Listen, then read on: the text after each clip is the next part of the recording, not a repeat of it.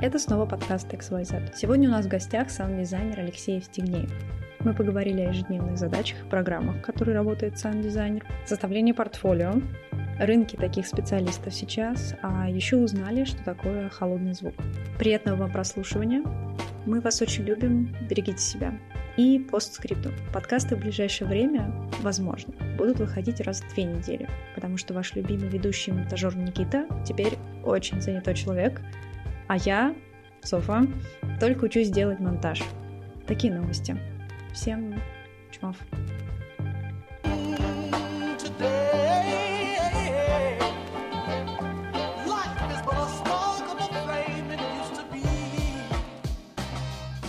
Всем привет, это XYZ подкаст. С вами София Никита. Никита, помаши.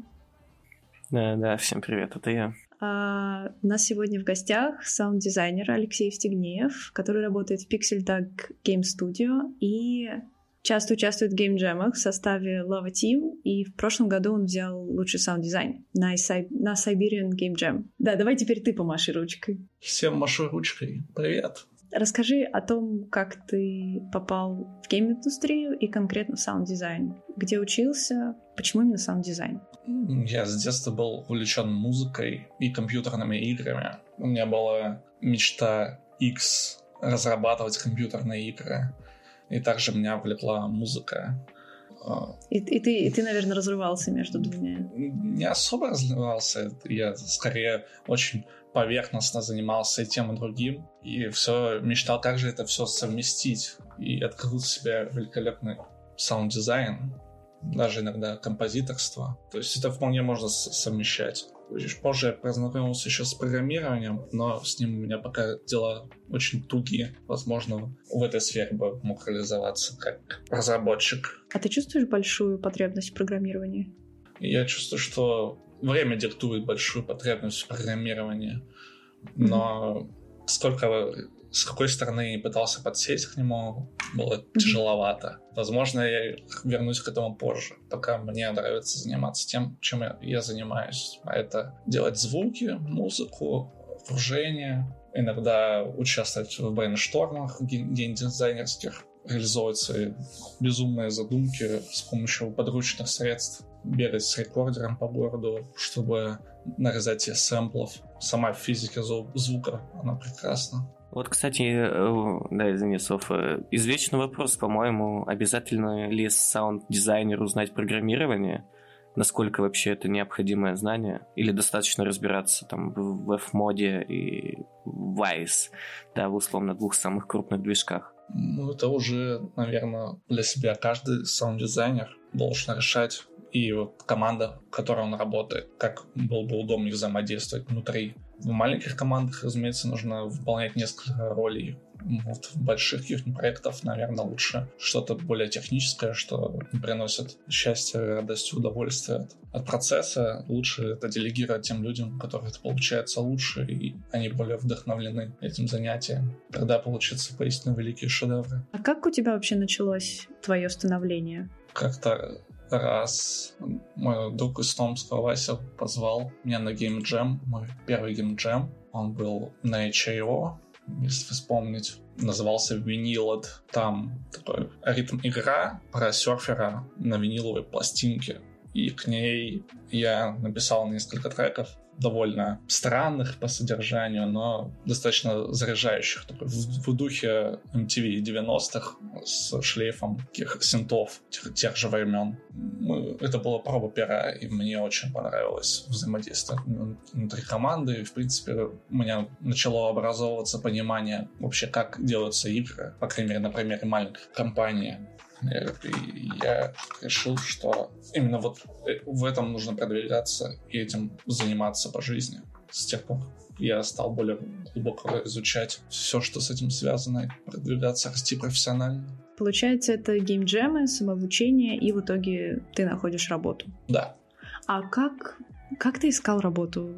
Ты что ты указывал в портфолио, потому что если у тебя, э, ну, условно, музыка написана, ты же не можешь, ну, как вот, например, портфолио, если ты арт, э, не знаю, 3D делаешь, ты скидываешь ссылку на ArtStation. А вот если ты саунд-дизайнер и ищешь работу саунд-дизайнера, как выглядит твое портфолио? Мой портфолио выглядит, если это игры, то ссылки на HO, в котором я делал звуки в играх, которые можно поиграть и оценить, как они хорошо взаимосвязаны внутри игры. Если что-то дополнительное, всегда можно на свою площадку или с облака скинуть примеры звуков, вот как я вам скидывал. Не, самая моя лучшая работа, но это было весело. Одно, один из первых моих опытов работы с актером озвучания, так, так скажем. Было ли легко найти работу? Ну, главное задаться целью. Я покидал везде клич о том, что ищу проект по всем геймдженным чатам, телеграме. Это сложнее, чем найти простую обывательскую работу, которая приносит только деньги и забирает время. Но это того стоило. Довольно интересно, что можно так самостоятельно фактически выучиться на профессию. Это здорово, вдохновляюще. Почти почти любые знания можно владеть. Главное сформировать базу, обращаться к более опытным коллегам за помощью. В этом контексте интересно, нужно ли саунд-дизайнеру вообще понимать специфику музыки именно с точки зрения, вот знаешь, как учат в музыкальной школе, есть такой предмет прекрасный, элементарная теория музыки, а потом там в колледжах и других ступенях э, они маленько меняются, там гармония какая-то появляется и так далее. Нужно ли что-то знать из академического музыкального образования саунд-дизайнеру? И, собственно, я сразу задам второй вопрос, чтобы э, ты на него после ответил. Насколько нужно понимать музыку? То есть с точки зрения не то чтобы теории, а именно с точки зрения, ну, каких-то, может, веяний, да. Ну, очевидно, там, в какое-то время был очень моден трэп, там, в какое-то время все дети начали фанатить по фонку, я не знаю, 10 лет назад все в клетчатых рубашках слушали группу Моторама и так далее. То есть вот насколько нужно разбираться в том, что модно, не модно, вообще понимать особенности музыкального мира, музыки в частности. Все, опять же, зависит от проекта, на котором ты работаешь, и твоем стиле созидания. Я желаю каждому самому дизайнеру найти свой подход к созиданию проектов своих. Сама теория музыки никому не помешает, она позволяет более глубоко осознавать саму музыку, как она построена. Но в первую очередь я бы посоветовал саунд-дизайнеру ознакомиться с самой природой физики звука, именно как происходят процессы, что мы слышим отражение от стен, как, как эти отражения влияют на размер помещения, и как-то картинка складывается у нас в голове, как, как наша голова обманывает, исходя из того, что мы слышим нас, как э, голос искажается, которым мы слышим, говорим, записывается на микрофон. Он же не тот самый голос, который мы слышим, когда говорим сами. Надеюсь, это достаточно понятно. Да, это известное такое полукогнитивное искажение, да. что мы слышим свой голос не так, как да, его слышат другие. Мы слышим э, еще костные вибрации, которые не может передать большинство микрофонов, но при определенном хорошем оборудовании и месте можно захватить прям тот голос, который слышит человек. И это некоторых очень сильно поражает, что как люди на самом деле их слышат. Иногда помогает прием, вот если вы как делаете руками уши, уши закроете, потом их выпрямите, как чебурашку, отодвинете чуть назад, попробуйте так немного поговорить, там, минут пять, и вы поймете, что люди вокруг слышат немного по-другому вас. То есть мы так услышим свой действительный голос, грубо говоря. Да, очень отдаленно, но хоть как-то можно э, дома с помощью подручных инструментов, так сказать, испытать этот experience. Мамка, заходишь, и ты, короче, уши крутишь.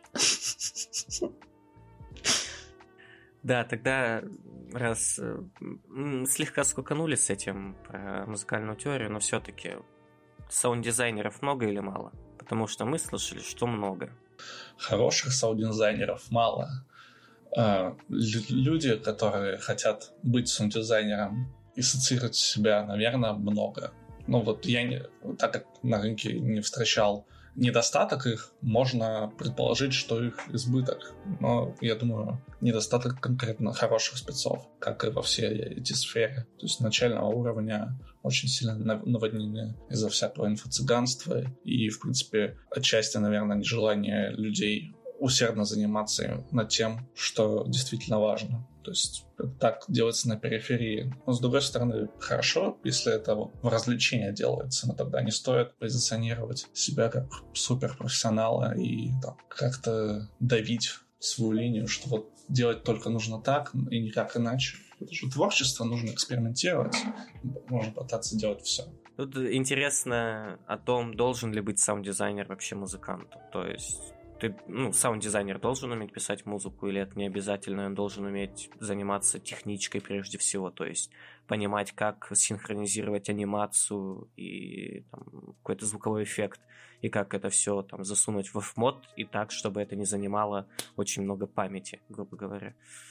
Ну, и скорее есть разделение на какой-нибудь технический саунд-дизайн и творческий, можно так сказать. Я не сказал, что как нужно конкретизировать, что вот, вот ну, нам нужны только такие, нужны специалисты, исходя из задач. Как я до этого уже говорил, что если на проекте есть люди, которые хорошо с технической точки зрения могут взаимодействовать с аудиодвижком, а ты, допустим, лучше это делаешь с точки зрения композиторской или оформления не музыкальности музыкальных звуков или, наоборот, музыкальности не музыкальных звуков, как, допустим, всякие шелест травы, что есть, если записать рандомный шелест травы, но он же не будет так прикалывать и погружать в атмосферу. Возможно, звучит шизофренично, но вот вся вот эта волшебная атмосфера в играх построена не, не, не на всяких самых случайных звуках. Все очень сильно подбирается, чтобы оно подходило к конкретной ситуации, конкретное действие. Как выглядят твои ежедневные обязанности как саунд-дизайнер? Вот ты приходишь условно на работу. Что ты делаешь? Я работаю из дома, включаю свое все многострадальное оборудование, открываю проект, смотрю, какое теперь задание мне прислали геймдизайнер или кто-то кто ответственен за постановку задач. Или если это маленький проект, то я сам э, тестирую геймплей, в котором мне предстоит делать звук, и подмечаю, вот здесь был бы хорошо вот такой звук. Намечаю себе примерную табличку, что нужно записать, синтезировать, и принимаюсь за поиск референсов, как бы это могло бы звучать, и постепенно заполняю эту таблицу, после этого интегрирую в игру и подкручиваю потихоньку. Ну, это если совсем общими чертами. Вот. А где ты ищешь референсы? Во всем интернете. Главное потом, если из какие-то авторские права, либо купить, либо видоизменить, чтобы можно было заявлять, что это производное произведение масло масляное. Э, Софа прям так внезапно жахнула. Где ты берешь референсы? Ой, sorry, это, это было... Ну-ка расскажи, ну-ка отдай. Это, это звучало как на допросе, я... Sorry. Freesound, э, там много разных звуков, которые э, иногда оставляют описание, потому что не все звуки, которые есть в играх, очевидны, как они записаны, допустим, там кристаллы, это не, не обязательно всегда какие-то кристаллы, это обычно какое-то битое стекло, и нужно выдавать вещь X с помощью вещей Y, то есть добиваться правдоподобности звучания иногда э, предметами, которые не очень очевидно, чтобы подходили для этого. То есть нужно записать большой там, марширующую толпу можно, конечно, взять э, кучу микрофонов, присоединить к сапогам солдат и отправить их маршировать, это, это записывать, если прям достоверности добиваться. Можно использовать гораздо проще приемы, вроде того, как самому записать пару шагов, разные вариации, и потом их размножить с помощью разных эффектов. Ну да, там, наверное, от банального панормирования по, по разным каналам до каких-то еще. Вот, кстати, ты, ну, там, Зов спросила про референсы, и мне стало интересно. Ты говоришь, что работаешь из дома, тебе присылают тех задания. Мне интересно, какой у тебя сетап, ну, что ты используешь для работы, и какие дают тех задания. Ну, можно даже с примером, да, например, на рабочий день саунд-дизайнеру. Там, надеюсь, не вещи уровня сделайте хорошо, плохо не делайте. Нет. Всегда стараюсь ну, получать максимально подробно этих заданий, потому что без четкого ТЗ результат ХЗ. Народная мудрость. Да, она работает даже в тех заданиях, И оно не, не дается вот как маленькими шажочками. Вот сегодня нужно сделать то-то, то-то. Это я сам для себя планирую, когда к чему нужно приступать. Есть большой объем задач к озвучиванию и дедлайн. И я в основном работаю так, что сам распоряжаюсь своим временем, что я понимаю, вот, вот это я запишу вот там сегодня до обеда, там что-то меня будет не получаться, потому что это больше творческий, чем механический процесс подбор разнообразных звуков, там, под э, будь то какие-то космические бластеры или э, заклинания магические, или, допустим, даже пресловутый интерфейс. На все это нужно творчество, потому что если подходить к вопросу механически, то будет скучно. Мой сетап состоит из моей рабочей станции, достаточно мощным процом. Имеет ли смысл там перечислять железяки, если это кому-то интересно. На последний момент был Ryzen 7 2700X, 32 гига оперативы, чтобы полностью загружать проект. Звуковая карта, Focusrite Solo второй, вот, все еще работает. Медиаклавиатура, ну и разно, различные микрофоны, которых не вижу смысла обсуждать, что это очень узкоспециализированные. Но это рекордеры, я так понимаю, для фоли звуков всяких, прям, чтобы полевые записи, так сказать, проводить. Ну, и полевые, и домашние, или на голос записывать, или экспериментировать с материалами, допустим, если задумывались когда-нибудь, как записывали звук к... в Терминаторе, может, помните, такой был из жидкого металла. Да, во втором Терминаторе. Вот. Звук его раскукоживания в жидкий металл был записан с помощью микрофона Shure SM58, на который наделали презерватив и медленно окунули в манку. Тогда получился такой звук полуплавления металла. Поэтому иногда приходится изобретать, чтобы изобразить те звуки, которые не существуют. Но они существуют, но если их записывать микрофоном, вот как они есть, либо это почти невозможно, либо он запишется не так, как э, это слышится в реальной жизни. Я хотела спросить про софт, потому что Никита что-то упомянул, я ничего не поняла. Но вот, допустим, если бы я, ну, условно, не знаю, играю, играю на парочке инструментов, ну так, типа аккорды, и вот и думаю, хм, ну, там мелодии я могу написать, а какой мне софт тогда нужно изучать, и какой бы ты посоветовал, какой может быть самый хороший, самый доступный, самый понятный? Да, наверное, самый доступный Reaper, потому что э, э, это, это ж нужно, наверное, различать, извини, перебью, что у нас есть музыка, а есть конкретно саунд-дизайн, который вот технический саунд-дизайн. Но я занимаюсь тем и тем. И для того, и для другого подходит Reaper. Для того, чтобы что-то записать, создать какой-то звук. Если это делается в рядовом движке, именно технические звуки, то то пробовать FMOD или Wwise в зависимости от проекта, на котором работаешь. Где-то используют его, где-то его. Лучше знать оба. Ну и осваивать Reaper, некоммерческая лицензия для частного пользования, не так дорого стоит. Он очень функционален, настраивается под, под все, что нужно. И меня даже не заплатили за его рекламу. Почему тогда не использовать ну, что-то супер популярное, типа FL Studio? FL Studio слишком... Ну, его тоже можно, но он слишком модульно-конструкторный. То есть он прям заточен под создание электронной танцевальной музыки.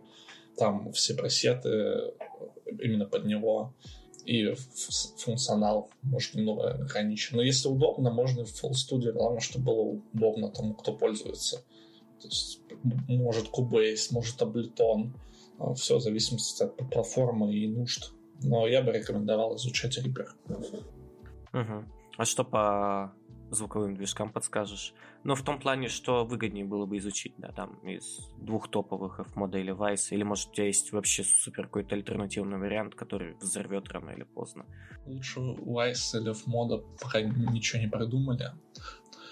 F-мод можно прикрутить почти ко всему. Vice работает более технологичнее, наверное. И там тяжелее что-то сломать у меня с, с F-модом стал, ну, такая аналогия, это как будто бы по факту Unreal Engine от мира звуковых движков, потому что как раз когда, ну, кто-то из саунд-дизайнеров про него рассказывает, он говорит, типа, можно его перекроить чуть менее чем полностью и получить чуть ли не иную, ну, не иной инструмент, как это делают с Unreal Engine 4, так какие-нибудь программисты геймдизайнеры, когда там кучу настроек делают, чтобы э, отвечать нуждам игры. Это так и есть, или я все-таки преувеличиваю? У меня в голове как-то это слишком идеализировано функционалов мода и возможности его модернизации. Он очень, да, очень допиливаемый, это, это удобно, но нужно делать это с чувством стока, с расстановкой, чтобы это не превратился в кукарекающий хаос. Ну, это понятно. И раз а, у нас такая необычная и узкая тема задета, то я, я уже думаю спросить. А ты что-нибудь вообще, в принципе, знаешь про моддингов мода? Как это реализуется? Может, сам что-то пробовал? Нет, и... именно глубоко в моддинг я не лез, потому что у меня хватает базового функционала, и чаще туда лезут программисты, а я им скидываю сэмплы, которые я записал вживую, синтезировал, изменив. Пока мне не встречалось проекта, которым нужно было плотно что-то синтезировать на фмоде. Но я думаю, еще не вечер. О вопросе живых и неживых звуков, о реверс-инженеринге, о цифровой нецифровой реверберации, я, я просто это совмещу все в одно и скажу. Ты больше приверженец аналогового подхода, вот именно что-то записать, подзаписать, ухватить, такой, назовем его олдскульно, да, как завещали товарищи саунд-дизайнеры из 20 века, или все-таки тебе больше по душе что-нибудь подкрутить в синте, там, реально замутить какой-нибудь обратный инжиниринг. Там, если тебе нужно сделать звук медведя, ты скорее его найдешь и какими-то правдами неправдами да, найдешь этот звук. Рык медведя на National Geographic правдами неправдами очистишь этот сэмпл и ставишь, а не пойдешь в зоопарк и не будешь кидать в медведя шишкой. Я приверженец подхода, что нужно делать в первую очередь хороший продукт, а инструменты для реализации нужно использовать максимально подходящие от ситуации. Мне как нравится и крутить что-то на синте, когда это нужно для задачи. Также нравится делать полевые записи, потому что это всегда весело. И, а, допустим, вышел записать что-то одно, прихватил с собой еще что-то, что потом понадобится в, очень неожиданном месте. И если бы ты там сел это синтезировать, может быть, ничего не получилось. А так ты открыл что-то новое для себя. Также и наоборот, можно сказать. Ну, я, я приверженец обеих направлений, обоих. Это на самом деле, скорее всего, правильно, я не профессиональный саунд-дизайнер, это обыватель, который просто любит последить э, за вами. Есть очень прикольный кейс в Escape from Tarkov. Э, я уже спрашивал еще одного саунд-дизайнера. Я просто люблю этот кейс, он прикольный. Э, записывали звуки стрельбы э, без цифровой реверберации. То есть они не накидывали цифровой реверб, они специально писали звуки на открытом пространстве, там, закрытом, в полузакрытом и так далее. Ну, то есть, понятно, там у них это в дневниках разработчиков есть, где они там с какими-то военными экспертами прописывают звуки, там вплоть от ходьбы до стрельбы непосредственно. И их саунд-дизайнер или главный саунд-дизайнер, я уже не вспомню, говорил, что типа он не доверяет цифровой реверберации так, как натуральной реверберации. И мне всегда казалось, что ну, это выглядит как какой-то overkill. Ну, типа, а это немного ли? Так ли плоха цифр... цифровая реверберация в 2022 году? Она отличная технология, но если как профессионалу, как человек ответственного за такую важную задачу, как звук, кажется, что тот инструмент, который ты используешь, не, не дает тот, тот результат, который ты видишь у себя в голове, потому что основная работа — это создавание вот этого идеального образа из головы и реализацию в реальности, то можно еще сильнее бороться с реальными полевыми записями. Главное, чтобы был тот результат, который ты хотел добиться почти любыми средствами.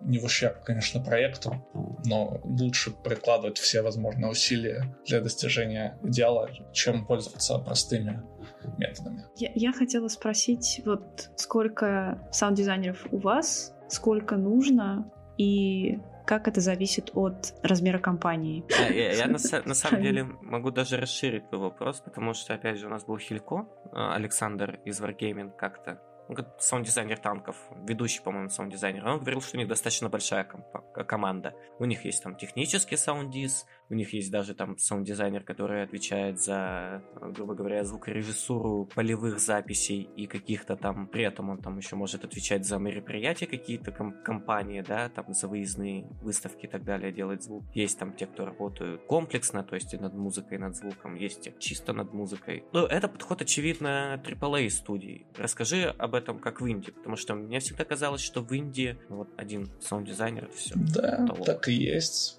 Инди денег нету, делать нужно вчера проект горит.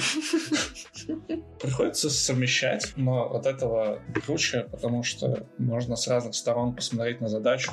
Она не разбивается на какие-то маленькие мини-механические операции. И сам результат более удовлетворяет, так как ты приложил все, что смог. Оно получилось так себе, но я, я сделал. Обычно, да, в, либо нет саунд-дизайнера в инди-командах маленьких, он наемный, приходящий, либо используются бесплатные сэмплы, из этого сильно проседает покружение и звук так себе. Поэтому в маленьких командах их мало. А когда есть смысл нанимать вообще саунд-дизайнера на, ну вот там, на полную, условно, на полную ставку, на, ну, как бы иметь, скажем, постоянное присутствие саунд-дизайнера. А когда хватает просто там аутсорс сделать? Ну, если это не проект однодневка, а что-то, что нужно поддерживать, там, может быть, заделано на продолжение или там что-то большое, объемное, лучше иметь человека в штате. Ну, если ты хотел что-то вставить, добавить,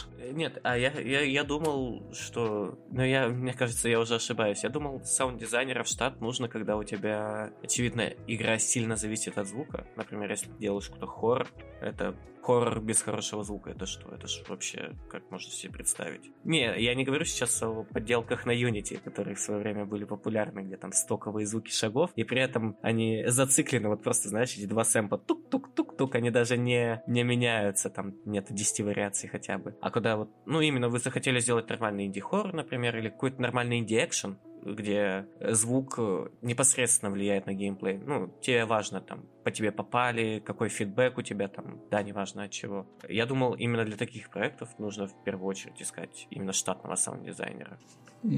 Нет, ну, можно и с проходящим справиться, если это, ну, все зависит от, от, от объема целей компании. Если ее поджимают все средства, то будут экономить на людских ресурсах. Если это прям огромный проект, то будут нанимать как можно больше людей, чтобы можно было реализовать максимально все задумки. Что еще хотел сказать?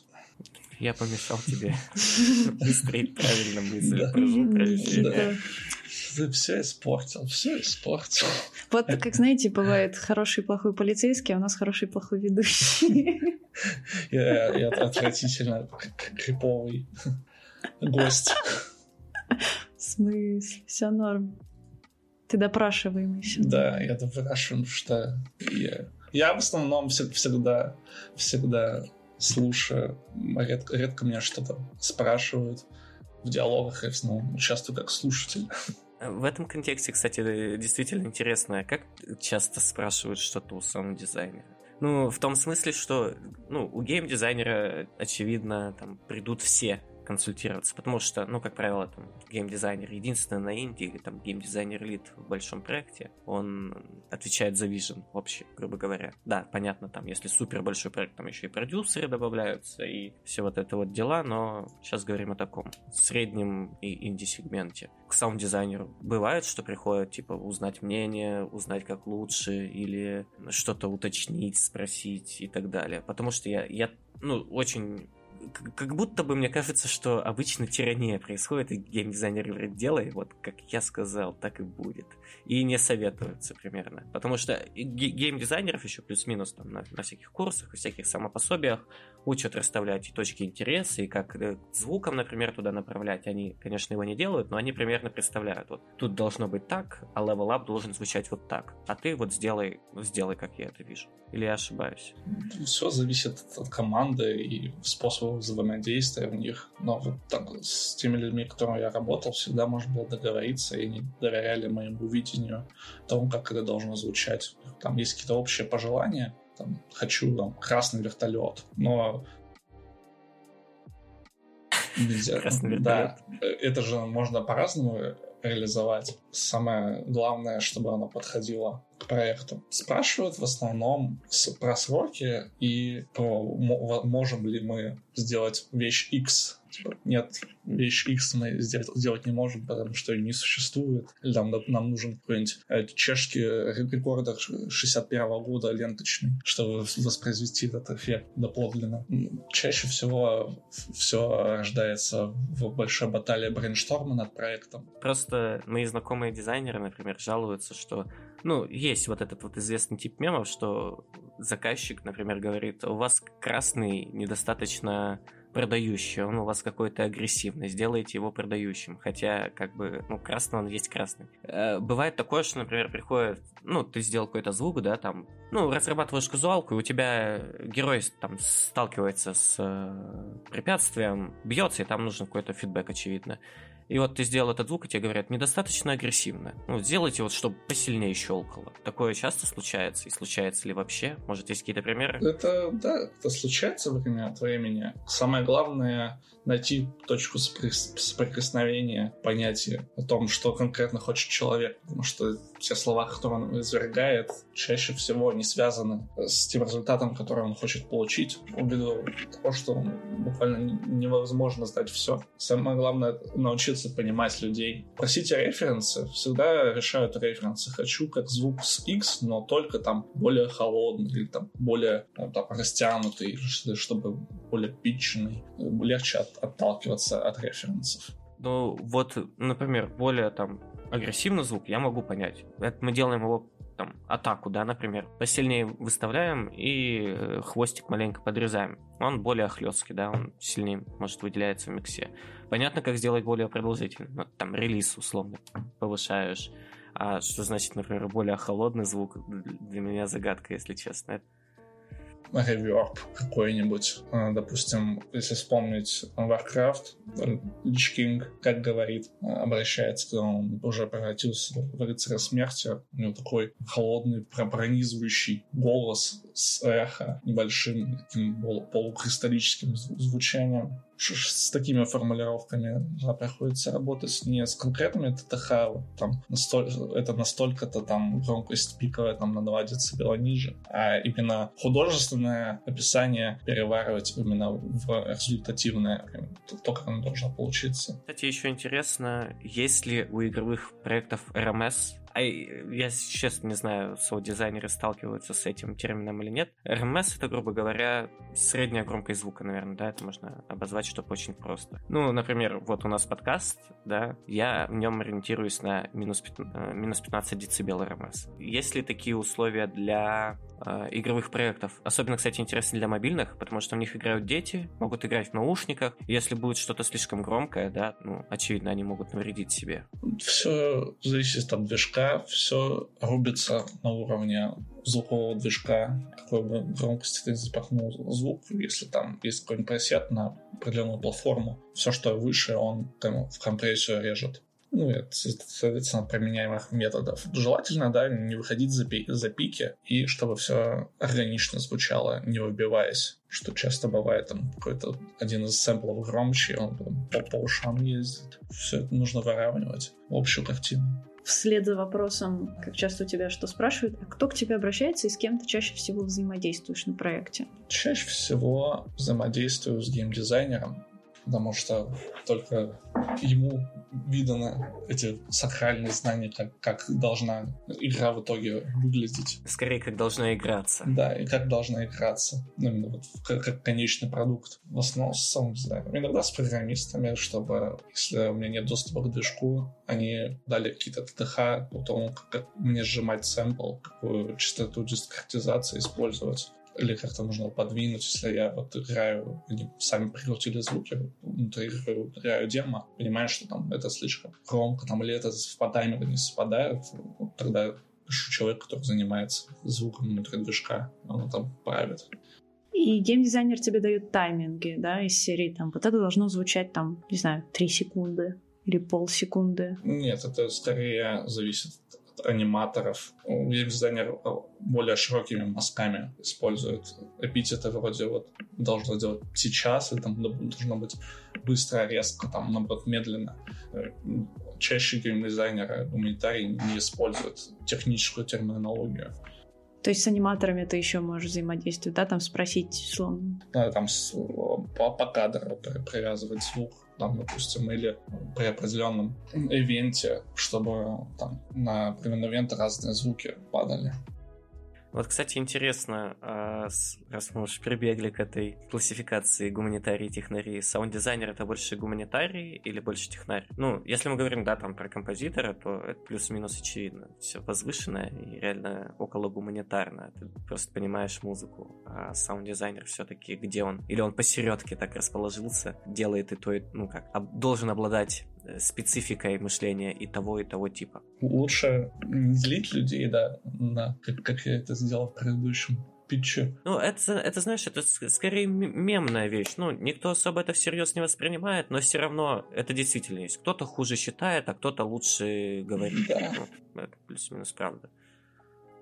Да, лучше совмещать всех, потому что можно погружаться в физическое свойство звука, понимать всю саму суть в пространстве, и в то же время не сильно угорать по каким-то циферкам, единичкам, ноликам, которые передают показывающие приборы, а стремиться за вот этим эфемерным искусством, которое показывает результат, который устраивает.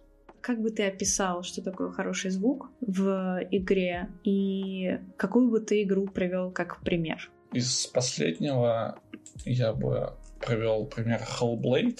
Там очень намороч... замороченные технологии с, с 3D-звуком. Очень... С этой, с, с головой. Я забыл, как они называются, эти головы голоса а...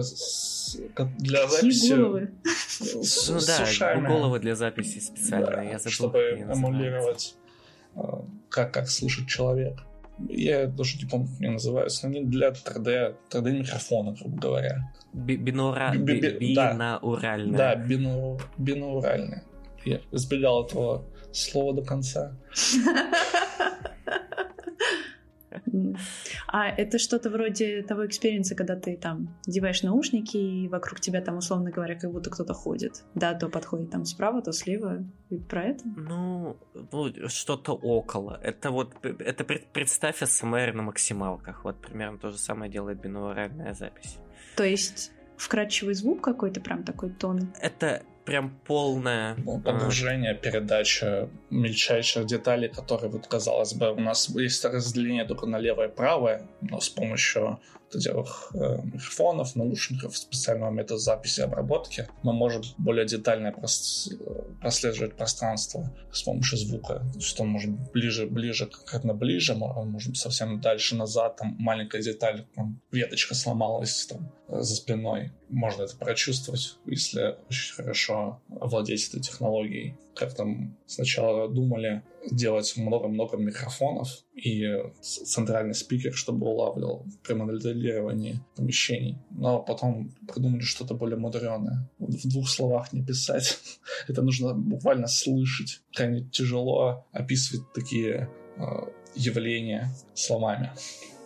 Да, сейчас же еще а, на новых PlayStation там они свою технологию 3D, э, ну они это условно называют 3D звука, там я забыл, как оно тоже называлось, это использовалось в недавнем Returnal, где про женщину-космонавта, которая мутантов убивает, как ругла... руглайк, я не ошибся в названии.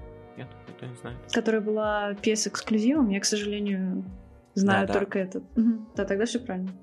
Вот, в, ней это было, и, по-моему, еще в, в чем... Господи, как же у меня это вылетело из головы, какая еще там игра была? Хоть, хоть убей, не вспомню. Ну, в общем, да, тип методов каких-то иммерсивной записи все больше и больше. Просто нужно, наверное, ну, нормальный сетап. И также меня поражают первопроходцы в звуковом дизайне. То, как на ограниченных ресурсах будь то 8-битные приставки, 16-битные, там, компьютеры первые, впихивали невпихуемое. Не могу вспомнить прикольных игр, да, допустим, из 80-х, 90-х, именно крутых с точки зрения а, аудиодизайна, а не музыки. Но сейчас я соврал, потому что Марио был в свое время вообще выше всяких похвал. Там, во-первых, музыка была невероятно продуманной задротской, там же композитор очень сильно вдохновлялся и джазцом, там, и всеми этими делами. А самое прикольное, там фидбэки же, они все очень хорошо встраивались в музыкальную композицию, типа. Не фидбэки, ну вообще, в принципе, все действия, как бы, твоего персонажа. И, там, и, и музыка была интерактивной, насколько можно, да. типа, сгорелась какой-то. Да, ну, если копнуть там в 90-е, какой-нибудь Monkey Island или Island, правильно, второй, завораживает до сих пор. Ultima Underworld 92 -го года, где, наверное, в один из первых кто использовал динамический звук. То есть э, действия река изменяли звуковую дорожку. Это уже в 92 году. Том Райдер тут достаточно интересно работал со звуком динамическим. Ну, еще можно вспомнить какой-нибудь очевидный Silent Hill, потому что он формально, по-моему, первая часть попадает под конец 90-х. Да. Но именно, опять же, я вот недавно проходил первую часть и во вторую играю. Да, в общем, там нету чего-то вот прям сверх с точки зрения технического, э, с точки зрения технической и я, может, даже скажу крамольную мысль, саунд-дизайнерской именно по выразительности, но то, какие приемы используются как они используются, и как игра играет на контрастах и необычных решениях, это, конечно, выше всяких похвал. И опять же, подход, ты вот постоянно говоришь эту мысль, что постоянно должен быть уникальный подход к саунд-дизайну, и мне кажется, тот же Silent Hill, если мы говорим о старых, о хороших играх, о старых играх с хорошим саунд-дизайном, он вот показывает вот этот подход, что тебе не нужно сильно заморачиваться, но при этом на чем основан саунд-дизайн Silent Hill? Тишина? Ну, это, это же вообще базовое состояние, да? Тишина тоже звук по факту. Да, да. давящая тишина. Ну, а еще звук машины, в реверсе записано дебош какой-нибудь пьяной японской панк-команды. Там очень много всяких необычных звуков попадается. И при этом там очень необычное музыкальное оформление, которое, по-моему, три части где-то держалось. Они же постоянно прибегают к трип-хопу. И Типа, ты думаешь, в Японии вообще в нулевых там слышали про трип-хоп, когда он там, ну, был, по сути, достоянием каких-то местечковых американских и британских групп в конце 90-х, да. Но при этом, ну, три, какой трип-хоп в хорроре? Хоть еще в одном он был этот музыкальный жанр.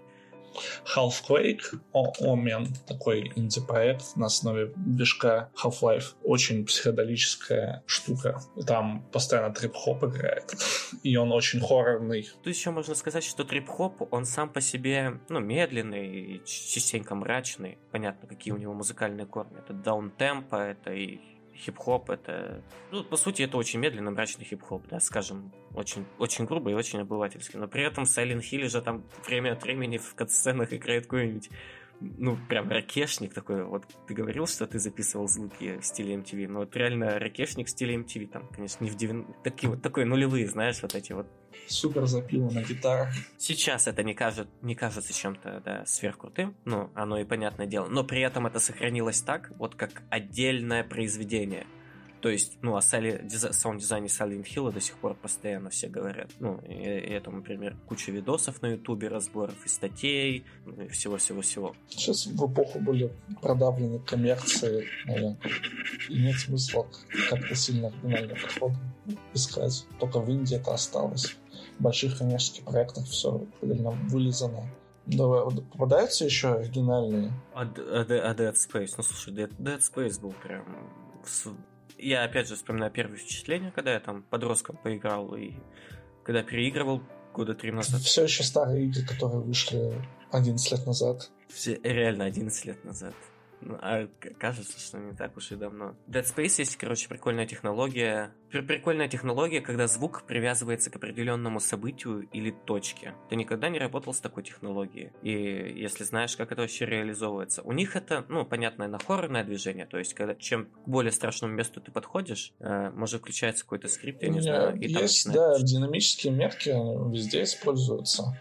Даже в Unity есть готовый модуль под динамические метки с триггером события, когда там камера определяет сюда, должно произойти событие X. э, будь то любой эффект, там усиление громкости, дальности, это все делается либо программистами, либо я кручу, когда есть возможность. Но, но при этом нужно же разделять вот такие вот динамические метки и, грубо говоря, разные состояния, да, как э, какой-нибудь The Elder Scrolls, где у тебя есть музыка спокойная эксплоринга и есть музыка боя. Это же разные вещи. Или они работают плюс-минус одинаково? Но они в комбинации могут работать. Все зависит от подхода конкретно самого дизайнера на проекте.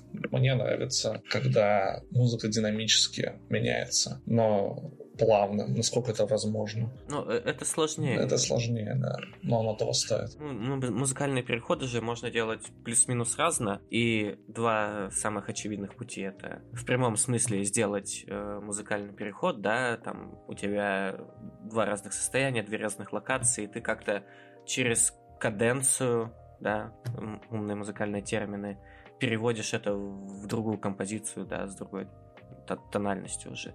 А можно банальным fade in, fade out. И, кстати, ну, как бы я не любил, да, там всякие приколы про саунд-дизайн, конечно, это звучит круто, когда ты там у тебя все, все музыкальные темы реально связаны, и они переходят там с помощью каких-то условных каденций или перебивающейся музыки, но никогда проблем и не возникало с обычным затуханием и повышением. Опять же, в The Elder Scrolls, The Elder Scrolls же так, в них музыка затихает, изучение начинается боевое. Все разности подходов. Это вот затихание, это классический подход. И чаще всего его применяют, когда либо нет времени, нет денег, или он уместен. Но быстрее и дешевле всего да, делать через затухание перехода. Ну, вот с другой стороны, ты сказал, там нет денег, но мне кажется, у беседки на все The Elder Scrolls были деньги. Ну и они... в итоге их всех доделали мы доделали. Это, это, это правда, да.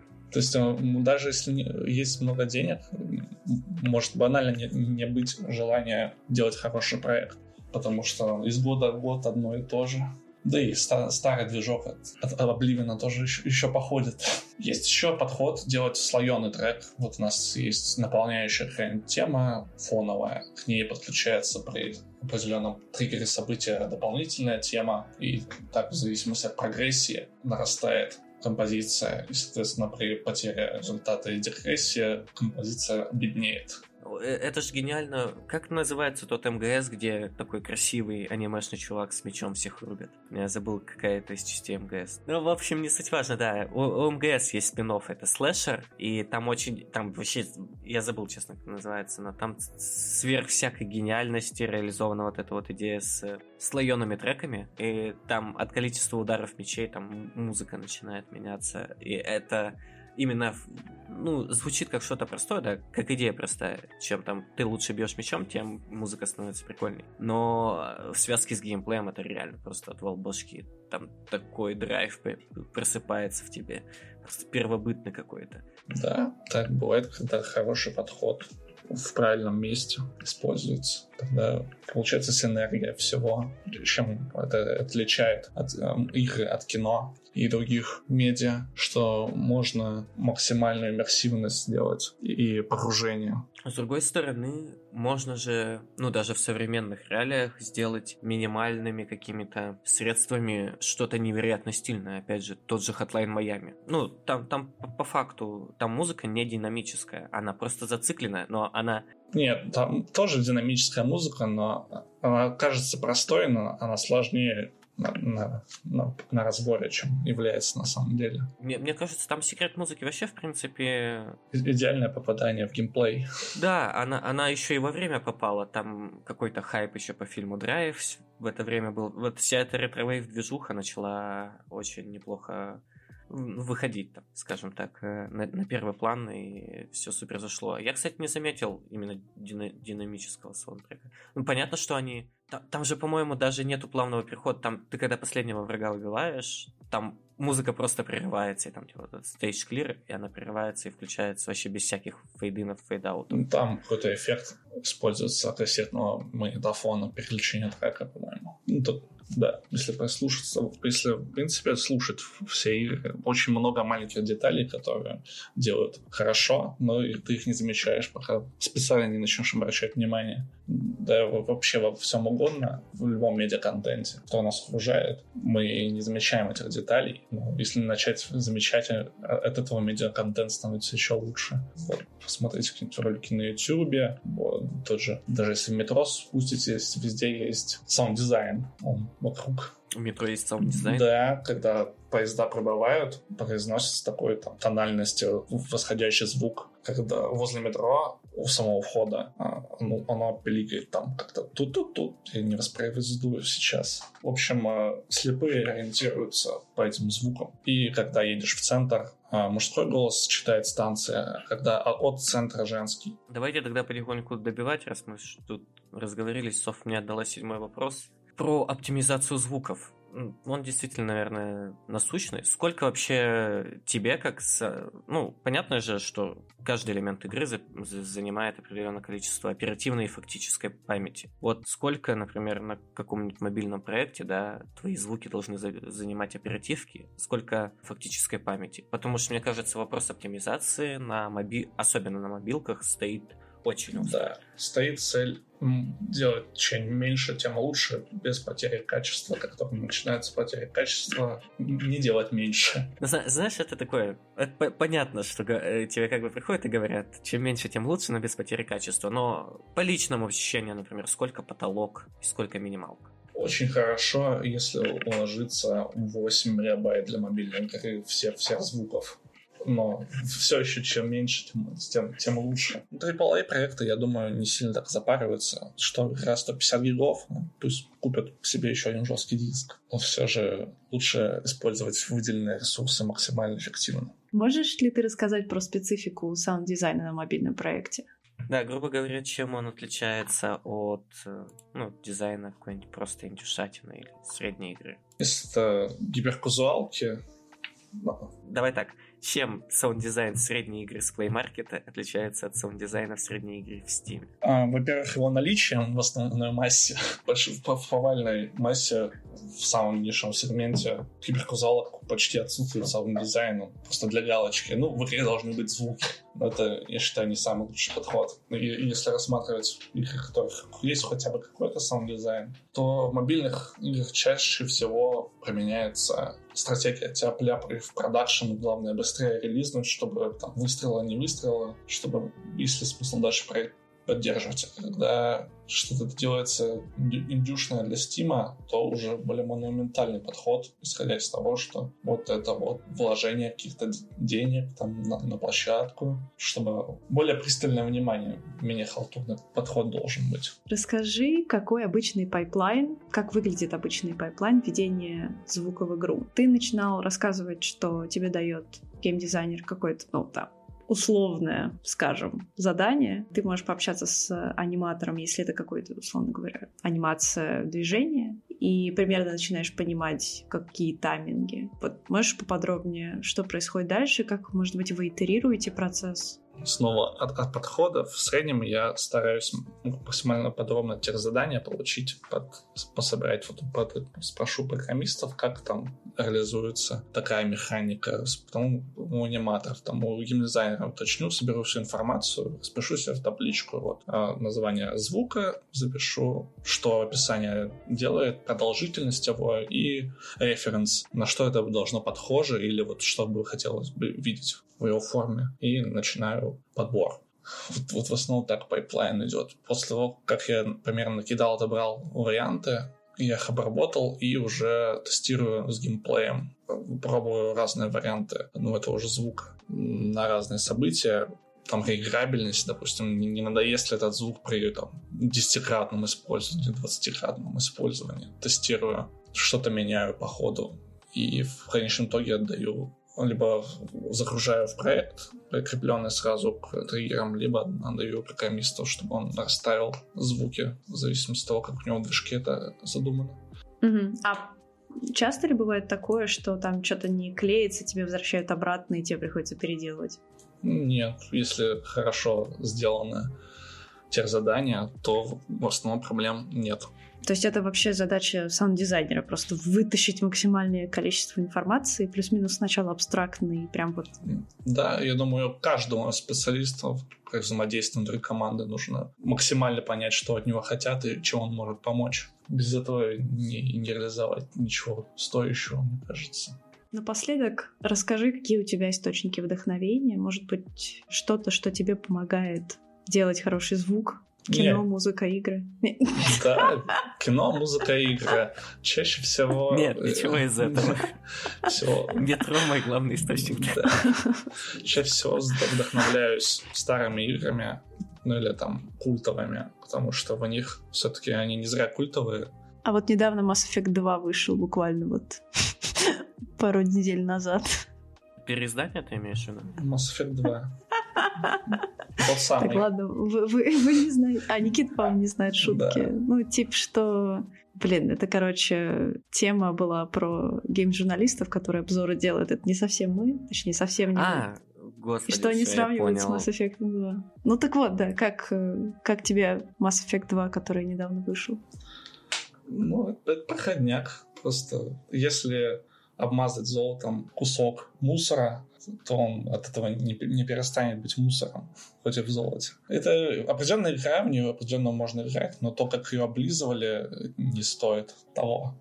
А, в оригинальном Horizon очень прикольный саунд-дизайн, на мой взгляд. Я, опять же, я не электрик, так сказать. Я не могу прям точно все деконструировать, учитывая, что я этим не занимался. И провел за Horizon я часа полтора-два, просто потому что мне дал в нее поиграть товарищ, пока он какими-то делами занимался, я у него дома сидел. Но, э, в принципе, на меня такое хорошее впечатление произвело. И, э, и это к тому, что тебе не нравится э, Horizon который новый, именно с точки зрения сам, игры как комплексного произведения или с точки зрения чего-то Нет, отдельного? как есть, комплексное. Саунд, отдельно саунд-дизайн там неплох, возможно. Там графика, если вот на паузу поставить, очень красивая. Но все это как комплекс не работает, видимо, делается впопыхах. Это меня огорчает сильно. Лучше обращать внимание на золотую эпоху ПК-игр, она до 2000 грубо говоря, 13-14 выходило очень много знаменательных проектов. Давай парочку. Парочку, чтобы саунд-дизайн снес башню. Был хорошим. Был хорошим или, или снес башню? Давай так, э, три игры любимых, в которых отличный саунд-дизайн. Или три игры, которые ты любишь из, из, из-за саунд-дизайна. Э, World of Warcraft. А, а, а там дизайн, э, саунд-дизайн интерфейса более гениально. Саунд-дизайн интерфейса невозможно придумать, как там все эти кнопочки щелкают, пикают, э, не раздражающие мессенджер сообщения. Я даже себе на смс поставил. Это единственный смс, который меня не раздражает. Вот интерфейс саунд-дизайна получился замечательно. Еще второй Fallout. Там интересное решение есть. И сама темка фоновая пустоши очень нравится. А как же Тодд Говард? Ну, Skyrim, да, он тоже хорош. Именно своим композицией. Скайрим неплох, да. Особенно в сочетании с музыкой. Но все-таки там Джереми Соул да, писал там как бы... Да, он для оркестров пишет, для игр, наверное. Да там, там человека большого да. музыкального ума, на да. самом деле, это очевидно. С, с Фалачом чуть, чуть сложнее. Я не помню, для второго Фалача Инанзур еще не писал? Или, по-моему, он и заглавную тему написал? Это я не помню. Может, быстро загуглить и притвориться умным. Ну, давайте, давайте для интереса. Нет, нет, он не писал еще. Он для четверки писал. Да, четверка это, это не Fallout уже. При всем, при том, что я не смог осилить четверку даже, наверное, процентов 15 сюжетки, потому что я, ну, там ходил, все эти поселения строил идиотские. Я просто не суть важно. Звук там мое почти... Мне понравился. Там очень прикольно, особенно когда в городах какие-то стычки у кого-то происходят. Ну, оно все там на фоне что-то подстреливает, что-то там какая-то вишняк происходит. Какой-нибудь страшный звук проскочит, какая-нибудь смутировавшая собака что-нибудь там полает. В общем, да, Fallout 4 звучок мое почтение получился, на самом деле. Да. Если воспринимать именно не как серию Fallout, чтобы соответствовать уровню игры, а вот как ну, рандомную игру Тода Говарда, как, как бы его не любил, то не, неплох саунд дизайн там. Ну, все тогда, мы добились трех, трех любимых игр. Вот, кстати, мы, конечно, маленько подрастянули, но ну ладно, уж спрошу. Что думаешь о саунд-дизайне движка Source? Просто я иногда встречал поинты, да и сам, наверное, придерживаюсь такой позиции, что он ну, действительно уникален по-своему. И вот ты когда говорил о том, что в Вове не раздражают там вот эти вот мессенджеры, какие-то кнопочки, как э, кулдауны скиллов, да, наверное. При этом в Half-Life очень резкие звуки. Я в Вов не играл, но я могу предположить, и плюс-минус вспоминая, в Хардстоуне, по-моему, некоторые звуки да, из да. используются, поэтому я могу э, представить примерно в, Half, ну, в Source намного реже звуки, особенно это в Half-Life. И они же... Ну, они реально резкие, но при этом не раздражают. Ты не думаешь, что в этом есть какая-то маленькая магия? Может, ты плюс-минус понимаешь, почему это так работает? Ну и не будем забывать, что движок Source сам по себе мемный, и звуки в нем существуют как отдельные мемы, буквально. Да. Типа. Любое видео NM и добавить Source, SFX, они очень миметичные, что появились в свое время в нужном месте, как, как и сам мистер Фриман. Мне кажется, они просто культовые в какой-то момент стали, даже многие перекочевали в итоге в Да. Counter-Strike. Они и- хоть и резкие, они сделаны с душой. Человек, который ими занимался, он прям А я думаю, они узнаваемые. и уз- и Невероятно. узнаваем. невероятно. Из-за этого они неверо- невероятно узнаваемы. Были бы они не, не так хороши, какая бы игра не была бы популярной, были- они были бы не такие запоминающиеся. Но э, это такой, это вопрос, знаешь, т- такой дискурс, типа, были бы Битлз э, культовыми, появись они в наше время. То есть это больше вопрос того, что это сыграло вот именно вошло в дух времени. Это про то, что ты соответствуешь тому, что от тебя ожидает аудитория в какой-то момент времени, и просто из-за этого становишься культом. Ну, и, понятно, тебе нужно сделать хорошо. Да, Без да, этого никуда. Да, отчасти так. Можно делать вопреки хорошо и типа умереть безызвестным, но потом тебе вспомнят, а оказывается это было неплохо, как с Ван Гогом было. Да, я... там же история про то, что он очень долго оставался непризнанным. И, и он пытался копировать, насколько я помню, долгое время чужие стили, но пока он там не начал, не нащупал что-то свое под конец жизни, э, он не становился популярным. Что, Софа, последний вопросик? Мгм. Ну, понятно. Эм, И прям завершающий, да. Что для будущего саунд-дизайнера можно почитать, послушать, или если ты уже саунд-дизайнер, как можно было бы поддерживать свои навыки? Смотреть mixing with masters на YouTube есть. Читать соответствующую литературу, максимально погружаться в контекст самых новых технологий. Просто весь интернет перед тобой. Если ты саунд-дизайнер, значит, ты очень любопытный человек. В принципе, с поиском информации проблем не возникнет. Есть Sound Effect, сайт иногда читаю много по геймдеву, иногда попадаются если сайты, то там по саунд-дизайну тоже. Там Video Music, Video Game Music Academy, допустим, Pro Audio Files, много уроков онлайн. Материалов просто кучей завались. Типа, много времени уйдет, чтобы перечислить все, к чему можно обращаться. Главное найти, искать именно то, что, что нравится читать и что нужно в данный момент. Songworks Collection там рассказывали недавно, как э, в Лиге Легенд сам дизайн делали. Из книг я бы посоветовал, наверное, Денкина звукодизайн в видеоиграх. Мне кажется, это иронично, что про саунд-дизайн нужно прочитать книгу. Ну, я думаю, в самой книге можно найти примеры, где послушать. Э, Еще Дэвид Гибсон The Art of Mixing. Там хорошие... А, это же вообще типа самая Да. база, база для любого звукаря. насколько Да, Мне она помнится. прям бу- азбука. Там с графиками совсем. В принципе, если найти эти книги, то остальные книги проблем не составят.